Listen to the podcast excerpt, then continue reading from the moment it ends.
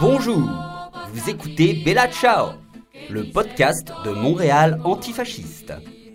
Ici, vous trouverez des infos, des analyses, des chroniques, de la musique et des entrevues sur les luttes antifascistes montréalaises, québécoises, canadiennes et internationales.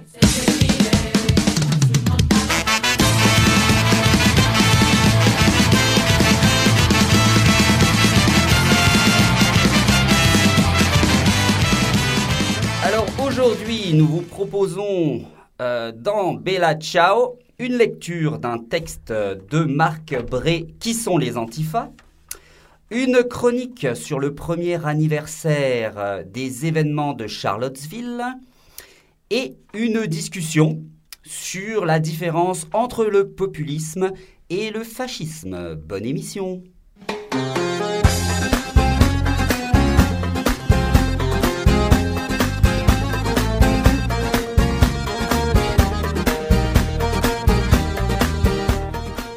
Mais qu'est-ce donc que Antifa?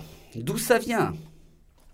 L'antifascisme, ou Antifa, est une mouvance politique qui traverse les diverses tendances de la gauche radicale et révolutionnaire, et qui a pour objectif particulier de lutter contre l'extrême droite. Ses partisans sont majoritairement des communistes, des socialistes et des anarchistes qui rejettent le recours à la police ou à l'État pour agir contre le suprémacisme blanc. Ils revendiquent plutôt une résistance populaire au fascisme, comme nous en avons été témoins à Charlottesville. Il y a des groupes antifascistes partout dans le monde. Mais l'antifascisme n'est pas en soi un réseau organisé, ni une idéologie comme le socialisme, ni une tactique, pas plus que le piquet de grève n'est un groupe précis. Les antifascistes sont des groupes antiracistes autonomes qui surveillent et enquêtent sur les activités des néo-nazis locaux. Ils se servent de ces enquêtes pour les exposer à leurs voisins, à leurs employeurs. Ils mènent des campagnes d'éducation, aident les migrants et réfugiés et font pression pour annuler des événements fascistes. La majorité des entités antifascistes sont non violentes, mais leur volonté de se défendre physiquement de la violence de l'extrême droite, ou de faire fermer de façon préventive les organisations fascistes avant qu'elles ne deviennent dangereuses, les distingue des antiracistes institutionnels. Les antifascistes partent du principe qu'après les horreurs de l'esclavage et de l'Holocauste, la violence physique est justifiable et stratégiquement nécessaire. Selon eux, nous ne devons pas évaluer la violence abstraitement, de manière morale, détachée des valeurs défendues. Ils avancent donc en revendiquant une résistance en cohérence avec l'héritage historique de lutte contre le nazisme avant qu'il ne soit trop tard. Comme Cornel West l'a expliqué après avoir survécu aux attaques fascistes de Charlottesville, s'il n'y avait pas eu d'antifascistes pour nous protéger des néofascistes, nous aurions été écrasés comme des cafards. Bien que les antifas soient souvent considérés comme une nouvelle forme force politique depuis l'ère Trump, la tradition antifasciste remonte à un siècle. Les premiers antifascistes combattaient les chemises noires de Mussolini dans les campagnes italiennes, échangeaient des salves avec les chemises brunes d'Hitler dans les tavernes et les ruelles de Munich, et défendaient Madrid des insurgés de l'armée nationaliste franquiste. Depuis l'Europe, l'antifascisme est devenu un modèle de résistance pour les Chinois contre l'impérialisme japonais durant la Seconde Guerre mondiale et la résistance aux dictatures d'Amérique latine. L'antifascisme moderne se retrouve dans la résistance aux vagues xénophobes et à l'émergence de la lutte White Power Skinhead dans les années 70-80 en Grande-Bretagne. Il a également ses racines dans l'organisation de groupes de self-défense par les révolutionnaires émigrants en Allemagne ou quand la chute du mur de Berlin déchaîna une violente réaction néo-nazie. Aux USA et Canada, les activistes de l'antiraciste Action, ARA, ont, été ont traqué obstinément les membres du clan les néo-nazis et autres racistes de tout poil depuis la fin des années 80 jusqu'aux années 2000. Leur devise était simple mais audacieuse Où ils vont, nous allons. Si les skinheads nazis distribuaient des tracts sur comment Hitler avait raison à des concerts punk, Lara leur montrait la porte. Si les fascistes tapissaient le centre-ville d'Alberta avec des affiches racistes, Lara les arrachait et les remplaçait par des slogans antiracistes. Pendant des années, nous avons discrédité les antifascistes pour avoir traité avec un extrême sérieux des groupes de 40 ou 60 membres du KKK ou autres fascistes. Les membres de la Rose City Antifa de Portland, qui du haut de ses dix ans d'existence est le plus vieux groupe antifa du pays, se sont confrontés à de nombreuses critiques, même à gauche, du fait de leur engagement à exposer publiquement les activités des petits groupes de racistes locaux, des islamophobes et des fascistes, plutôt que de se concentrer sur des injustices systémiques à plus grande échelle. Des années avant que l'alt-right ait même un nom, les antifascistes dépensaient des heures ingrates à récurer des panneaux d'affichage miteux et faisaient des recherches sur les levées de fonds illégales des néo-nazis. Ils suivaient la trace de ceux qui ont planté les graines de la mort, dont nous avons tous été témoins dans Charlottesville. Soyez d'accord ou non avec les méthodes. Les antifascistes qui se concentrent qui se consacrent à la lutte contre le racisme ne sont en aucune façon équivalents aux trolls de l'alt-right qui rient des chambres à gaz. Derrière les masques, les, les antifas sont des infirmières, des professeurs, des voisins et des parents de toutes les origines et les genres qui n'hésitent pas à se mettre en première ligne pour faire barrage au fascisme par tous les moyens nécessaires. Alors, euh, on va passer maintenant à une chronique euh, sur euh, le premier anniversaire des événements de, Charlottesville de l'été passé. Pour ça, je, vais commencer en parlant de statut. pas de l'esthétique de l'art moderne, mais des vieilles statues qui sont dans toutes nos villes. vous en voyez certains, vous deux, là, à Montréal? Bien mhm. sûr. Oui. alors, il y a un peu de controverse autour de certaines statues parce que il faut les remettre en question. Ces pères fondateurs, c'est toujours des blancs et, et, euh, ils n'ont pas euh, toujours bien agi, au contraire. Alors, euh, dans le cas de Montréal, on a vu le, le 1er juillet, la statue de Sir John MacDonald a été vandalisée. On a vu des photos, c'était recouvert de peinture. Et puis, euh, c'était peut-être pas un, esclavagiste, mais c'était c'était peut-être pas un génocidaire, mais c'est quand même quelqu'un qui a, qui a fait des, saloperies au, premier peuple, euh, aux hmm. autochtones. Mais aussi, son slogan, c'était White Canada Forever, alors un mhm. Canada blanche pour toujours. Oui, c'est ça. Et, et, même dans, c'est pas juste euh, les radicaux qui mettent, remettent en question Sir John MacDonald, la CBC, la radio de CBC. Euh, il y avait l'émission Ideas qui a comme mis en, euh, mis en scène, euh, façon audio, là, le, The Trial of Sir John MacDonald. ça, s'est passé à Queen's University. Alors, alors c'est quand même un débat de société, là. C'est pas juste quelques radicaux enragés. Et aux États-Unis, il y a eu des manifs aussi à, propos de ces statuts. Plusieurs. Black Lives Matter, s'est mobilisé là-dessus. Et euh, à Halifax, euh, au Canada, bah, il y avait plusieurs euh, protestations, des manifs autour de la statue d'Edward Cornwallis, qui avait commis des atrocités contre les Autochtones. Et il y avait aussi des manifs de l'extrême droite, Proud Boys, le 1er juillet 2017, qui protestaient justement pour pas qu'on touche à ces statues euh, de leurs idoles.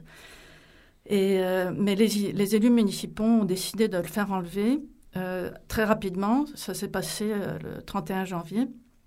Ils ont mis la statue en entreposage. Et une des protestations qui était prévue le, 4 février s'est convertie en célébration. Mmh. Les Autochtones étaient là, ils ont fait une, une, cérémonie pour célébrer le fait que cette statue n'était plus en vue. Alors, pour ça, il y a un article dans Vice euh, du 1er février, euh, écrit par Drew Brown. Euh, ce serait à lire si vous pouvez aller le chercher sur Internet. History isn't diminished by tearing down statues. Halifax's move to take down a statue of its racist founder, Edward Cornwallis, was long overdue. Alors, c'est un peu, voilà, euh, c'est c'est élever l'histoire euh, plutôt que de la rabaisser, que de, doter des statues, de les, de, les, de les enlever de là où elles sont. Mhm. Je pense que c'est vraiment aussi à travers les statuts que euh, les États montrent leur idéologie parce que justement, c'est comme euh, c'est très rare qu'on va avoir euh, des grandes statues dans les villes, euh, des, militants ou par exemple des, personnes qui, ont mené des, luttes pour la justice sociale parce que ça fait juste pas comme les, les valeurs bases de nos sociétés. Justement, j'ai vu un article aujourd'hui que la ville de Montréal refuse toujours de nommer une rue après la sœur de Oscar Peterson, le compositeur de, de jazz très fameux d'ici à Montréal. Euh, depuis longtemps, il y a une campagne pour changer le nom de la station Lionel Groux, qui était un sympathisant fasciste Ouais. à, à Oscar Peterson, qui était comme un grand euh, héros pour la communauté noire Mm. euh, dans la petite Bourgogne. Euh, alors, ouais, très intéressant tout ce débat autour des statuts. Et C'est quand même hallucinant qu'à Montréal, on ait encore euh, des, des, des, des, des rues ou des, des stations de métro, des endroits qui portent le nom de Lionel Groux. Tu sais, à un moment Ouais. donné, il va peut-être falloir allumer que. Tu sais, quand tu vois les citations de ce gars-là, tu fais wow, Uh-huh. c'est- c'est pas beau. Hein. Uh-huh. Ouais, on devrait aussi renommer une rue euh, euh, au nom de Marcel Trudel, qui est un historien qui a étudié euh, l'histoire de l'esclavage en Nouvelle-France. Mm. Il a fait, il a publié des livres Ouais. et des livres. Et euh, là, on- il mérite tout à fait un- bah, une statue même. Pourquoi pas Ouais, tout à fait. Ok. En tout cas, alors tout ça, nous, ça nous mène à il y a un an, euh, le 11 et le 12 août euh, 2017, euh, euh, la manifestation Unite the Right allait se dérouler et s'est déroulée à, à Charlottesville, en Virginie, organisée pour protester contre la décision de la municipalité d'enlever la statue du général sudiste Robert Edward Lee. Alors, euh, plusieurs groupes d'e- d'extrême droite et de suprémacistes blancs euh, ont répondu à l'appel euh, de, des dénommés Jason Kessler et Richard Spencer, deux personnalités sinistres de l'ultra-droite. Et le 11, il y a eu une marche au flambeau des plus sinistres. On, entendait scander, désolé de, de vous faire entendre ça, Jews will not replace us. Et autres slogans détestables. Euh, le lendemain aussi, sinistre, euh, des drapeaux sudistes, des drapeaux nazis. euh, mais il y avait aussi des contre-manifestants. Et tout ça, ça a dégénéré euh, très vite lorsque... en fait, il y a eu plusieurs incidents, mais là, c'était celui qui était le plus tragique. Il y a le terroriste d'extrême droite, James Alex Fields, a foncé au volant de son- sa voiture dans un groupe de contre-manifestants, faisant un mort et 19 blessés. Alors, vous vous, vous souvenez tous les deux de ça, hein Mm, Tout à fait. C'était euh, c'était très- des images assez terribles. Alors, je voudrais juste lire un, un petit peu à propos de Heather Heyer, qui c'est c'est elle qui est décédée euh, le 13 août 2017, 13 ou 12. Euh, elle était euh, assistante juridique pour un cabinet d'avocats euh, et avait pour habitude de se battre pour la, pour la justice, comme l'explique sa mère. Elle a toujours eu un sens très fort du bien et du mal, même quand elle était petite, rapporte Susan Bro. Donc, euh, elle a consacré sa vie à défendre ceux dont les voix n'étaient pas entendues. Elle les défendait avec passion, selon ses proches. Heather Heyer affichait justement son côté partisan sur les réseaux, sociaux. Et sa dernière photo de couverture sur Facebook, postée en novembre 2016, contient la citation. Si vous n'êtes pas indigné, c'est que vous ne faites pas attention. Et euh, tous, tous ses amis, ses collègues se sont positionnés contre les discours de haine et pour l'égalité pour tous. Alors, euh, euh, maintenant, je- je- je- si vous avez aussi des souvenirs de ce que vous avez senti ou remarqué pendant que ces événements sont déroulés il y a, il y a un an? Ah bah, moi, ce qui m'a surtout marqué, c'est- la marche au flambeau, parce que c'est- au niveau de l'image, c'est- ça créé une, une iconographie euh, assez incroyable de voir ça euh, en 2017. euh, et surtout, les, surtout bah, parce que c'est des flambeaux, donc dans le noir avec des photos, ça, sort, ça sort vraiment fort et ça fait vraiment une, image de foule qui arrive pour, lyncher du monde. Euh, euh, et, moi, c'est vraiment ces images-là, ces photos de voir des gens euh, faire une marche au flambeau comme ça, avec des drapeaux sudistes, et des, c'était hallucinant. Je, j'en revenais pas. Je, c'était quelque chose qui m'a beaucoup, beaucoup ébranlé. Ouais. Puis deux, deux choses qui m'ont vraiment marqué de, de ces, ces événements-là. Une, c'était le courage des contre-manifestants, mm. les antiracistes et les antifascistes, qui étaient pour la soirée avec la marche des flambeaux. Euh, ils étaient moins nombreux que, les fascistes, mais de toute façon, ils étaient là pour, euh, pour dire comme les fascistes sont pas bienvenus mm. et ils ont été attaqués pour ça. Alors, c'est comme nous, euh, une chance que, tu sais, à Montréal, on n'a pas eu des situations comme ça où les fachos étaient plus nombreux que, que, nous dans les rues. Puis, mais ça dit en même temps, il ne faut pas baisser les bras et juste prendre ça pour acquis que nous, on va toujours être plus nombreux qu'eux. Parce qu'on peut voir comment que la peur, ça peut changer des camps. Euh, puis la deuxième chose, c'est que euh, moi, je me suis vraiment vu dans Heather Heyer, dans le sens que quand, quand j'ai vu les nouvelles sortir de Charlottesville, puis euh, c'était presque en direct, comme on a commencé à voir sur Facebook et tous les réseaux sociaux, euh, il y a quelqu'un qui a été tué euh, à Charlottesville. Moi, je pensais comme si j'habitais à Charlottesville ou si j'étais comme même au sud des États-Unis, moi, j'aurais été là, dans hmm. les rues, c'est certain. sûr. Alors, je me disais comme ça aurait pu être moi, ça aurait pu être un de mes amis, un de mes camarades. Alors ça, ça a vraiment comme alimenté euh, ma rage. Puis on a eu une manif de solidarité. Euh, je pense que c'était le lendemain ou peut-être deux jours au maximum après. Et il y avait des centaines d'antifascistes et antiracistes qui ont pris les rues de Montréal pour exprimer la solidarité euh, avec la famille de Heather, avec ses camarades, avec Charlottesville. Mais pour dire aussi, parce que des fois on pense que c'est le sud des États-Unis. Alors c'est sûr que c'est une région qui a déjà connu euh, une histoire de, terreur euh, raciste et de terreur fasciste. Mais ça serait tard de penser que ça pourrait jamais arriver à Montréal. Parce que si l'antifascisme peut nous enseigner quelque chose, c'est que euh, il faut jamais baisser les bras. Et on peut jamais dire comme c'est impossible euh, que ça arrive euh, chez nous. Mm-hmm. Et vous rappelez aussi les photos des, des, des Québécois qui sont allés, euh, qui sont allés rejoindre les, les, les néo-nazis à Charlottesville. Mhm. Hein, ils ont été identifiés, on sait leur nom. Euh, ils sont dans les manifs ici de la Meute, de Storm Alliance.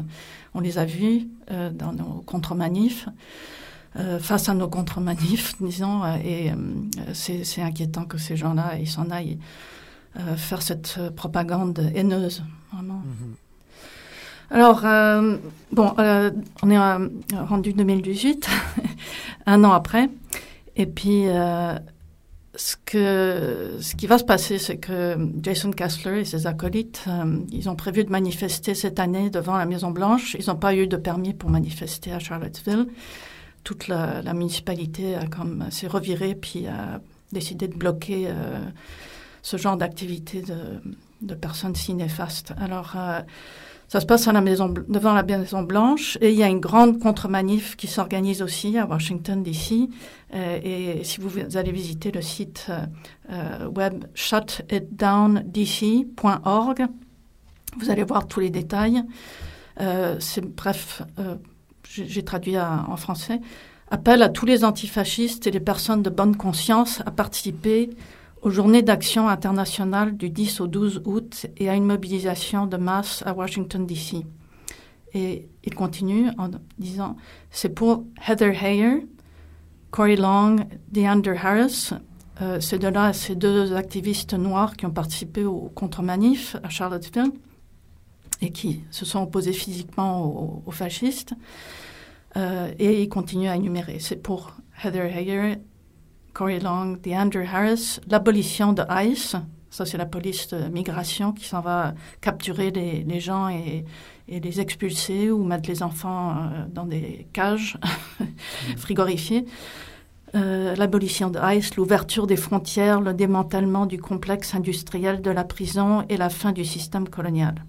Nous affronterons le fascisme, l'antisémitisme, l'islamophobie, la suprématie blanche et la violence d'État du 10 au 12 août.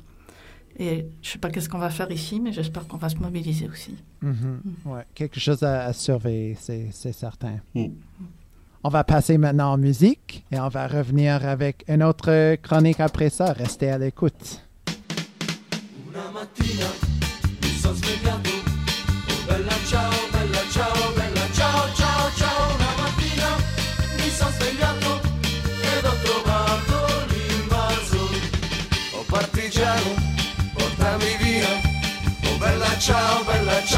Ciao, ciao, ciao, ciao. Partigiano, portami via. Alors, euh, vous êtes toujours à l'écoute de Bella Ciao, c'est le podcast de Montréal antifasciste. Et on va passer maintenant à une autre chronique sur la différence entre le populisme et le fascisme. Oui, alors, euh, les différences entre populisme et fascisme. Je pense que c'est très important de, de parler de ça parce que euh, on a pu voir euh, dans les 50 dernières années euh, une évolution du fascisme. Euh, certains auteurs ont parlé de néofascisme ou de post-fascisme. Euh, et euh, c'est important de savoir les différences et de savoir comment euh, ce fascisme, néofascisme, a pu évoluer euh, pour se légitimer euh, un peu plus dans euh, le, euh, disons, dans le discours politique et se trouver une place dans, dans le politique et dans le par- parlementarisme aussi. Puisque une des caractéristiques du fascisme originel, c'est d'être anti-parlementaire, anti-démocratique, de se situer euh, en dehors des, euh, euh, des luttes politiques légales et de vouloir imposer avec un parti unique une révolution, à travers une révolution, donc d'imposer un parti unique avec euh, un leader charismatique, autoritaire qui va imposer son, discours, sa puissance, euh, son autorité. euh, et ce fascisme-là, basé sur un racisme biologique, existe encore, évidemment. On en a vu, on en a parlé dans la chronique précédente, que vous pouvez retrouver sur notre podcast. Mais il est euh, important de voir qu'il y a un autre fascisme donc, qui s'est développé, qui s'est développé sur la base du populisme. Certains auteurs ont dé- déterminé le fascisme sur trois grands axes. Euh, un axe euh, autoritaire, un axe populiste et un axe traditionnel. Évidemment, les trois sont pas totalement séparés les uns des autres. Ils peuvent se recouper. ils peuvent aussi ne pas avoir de lien entre eux. Fascisme euh, populiste essaie d'être moins autoritaire et moins traditionnel, même s'il se base sur, euh, sur certaines choses. Euh, donc, on peut dire, pour résumer, que tout fascisme est populiste, mais que tout populisme n'est pas forcément du fascisme. Qu'est-ce que le populisme? Le populisme, c'est très simple, en fait, c'est une espèce de, de, de, de, mélange poli- idéologique politique très, très euh, euh, flou, euh, qui se base sur le peuple, l'idée du peuple. Il y a un peuple, il existe, et euh, je vais parler pour le peuple, je suis du peuple. Ça, c'est une différence fondamentale avec le fascisme de base, parce que le fascisme de base, finalement, euh, les, les, leaders charismatiques fascistes euh, se revendiquaient plus ou moins du peuple. Il n'y avait pas euh, de difficulté à s'assumer plus aristocrate ou, venant de la bourgeoisie, parce que à cette époque, on avait quand même un respect encore euh, de cette espèce de, hiérarchie dans nos sociétés, où donc, oui, effectivement, on peut avoir des chefs auxquels obéir, parce que, eh ben, c'est comme ça qu'est fait la société. Et donc, on, on on avait moins cette, ce- ce- maintenant tout ça a été remis un peu plus en question où on, remet beaucoup plus en question l'autorité aussi et euh, l'idée d'un chef euh, qui va être au-dessus de tout ça et qu'on va admirer euh, beaucoup. Euh, D'ailleurs, on a pu voir en France le fameux président normal qui était le président proche du peuple qui, se voulait plus peuple. Et donc cette rhétorique-là est très importante dans le populisme. C'est-à-dire, on va l'entendre beaucoup, on l'entend beaucoup chez les groupes comme la Meute, par exemple, qui va euh, justement dire nous sommes le peuple. Effectivement, euh, le communisme peut être une forme de populisme. D'ailleurs, il y a des auteurs qui l'ont totalement assumé. Je parle, je pense à Laclos et sa femme Chantal Mouffe, qui ont justement développé pour contrer ce qu'ils ont appelé eux le moment populiste. euh, il y a une dizaine, quinzaine d'années, ils se sont rendus compte qu'effectivement le populisme avait pris une telle ampleur qu'il fallait faire quelque chose. Ils ont décidé que la gauche devait se réapproprier le populisme et euh, donc de de construire un populisme de gauche qui a été qui a beaucoup inspiré des mouvements en Amérique du Sud particulièrement, mais surtout Podemos euh, en Espagne et euh, Mélenchon en France et euh, QS ici qui s'inspire aussi ouvertement de ces théories. Moi personnellement, je pense que c'est une très mauvaise idée. On ne doit pas se réapproprier ce populisme. D'ailleurs, dans le communisme, à la base, ce n'est pas populiste parce qu'on ne parle pas du peuple, on parle du prolétariat. Ah. Et d'ailleurs, Marx avait lui-même écrit, d'ailleurs, euh, dans un de ses lettres, il disait Quand j'entends le mot peuple, je me demande quel mauvais coup on joue au prolétariat. Et je pense qu'il faut faire la différence. Euh, dans un excellent livre, Didier Fassin, euh, qui s'appelle Populisme, le grand ressentiment, il montre la différence entre un peuple déjà formé, c'est-à-dire le populisme, le peuple existe, préexiste à l'action politique. Ça, c'est du populisme. Le peuple existe comme entité homogène. Or, ce que Fassin dit, il dit la politique, c'est la création du peuple. C'est la création du peuple par une action collective. Et ça fait toute une différence. C'est-à-dire que tu peux dire que oui, un peuple va d'un seul coup exister à un moment parce qu'il va se lever ensemble. Par exemple, on peut dire que un grand moment populiste ou populaire, plutôt, je préfère le mot populaire, un grand moment populaire, ça a été euh, les manifestations en 2012. D'un seul coup, un peuple s'est levé, un peuple s'est créé en fait. Un peuple s'est créé autour de ça, on s'est tous reconnus, enfin pas tous, mais une partie de la population s'est reconnue. Et là, on peut dire qu'il y a eu, oui, création d'un peuple, et on en ressent encore les effets, les conséquences de cette création d'une classe populaire, d'une population qui s'est reconnue comme un peuple. Euh, donc moi, je pense que la différence fondamentale, elle est là, entre dire un peuple qui préexiste et, et, un peuple qui n'est pas défini est forcément un peuple de droite, parce que c'est un peuple qui se base sur une mythologie, sur, euh, sur une idée préconçue, sur un passé mythifié, sur, euh, ok, nous, le, les Québécois, on était comme ça, on est comme ça, en se basant sur quelques événements historiques qui ont défini et qui sont souvent re recréés, réécrits et mythifiés. Et là, donc, c'est dangereux parce qu'on a une espèce de définition extrêmement homogène d'un peuple, alors qu'on sait que le peuple est multiple, euh, qu'il y a plusieurs populations, ou, ce qu'un auteur avait appelé la multitude, justement, où il n'y a pas d'homogénéité historique. Euh, tant que ça, il y a des tensions de classe, il y a des tensions de, de raciales, ethniques, il y a des tensions au niveau du genre, il y a toutes sortes de mouvements politiques qui ont avancé à travers ça, qui se sont alliés à des moments, qui n'étaient pas alliés à d'autres moments, il n'y a pas de peuple.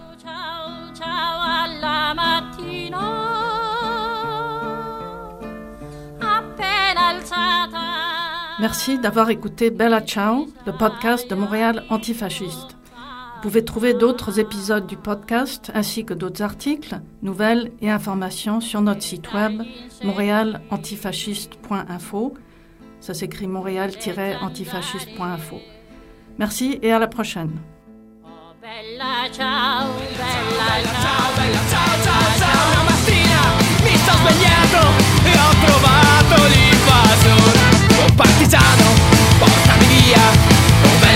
bella ciao, bella ciao, ciao,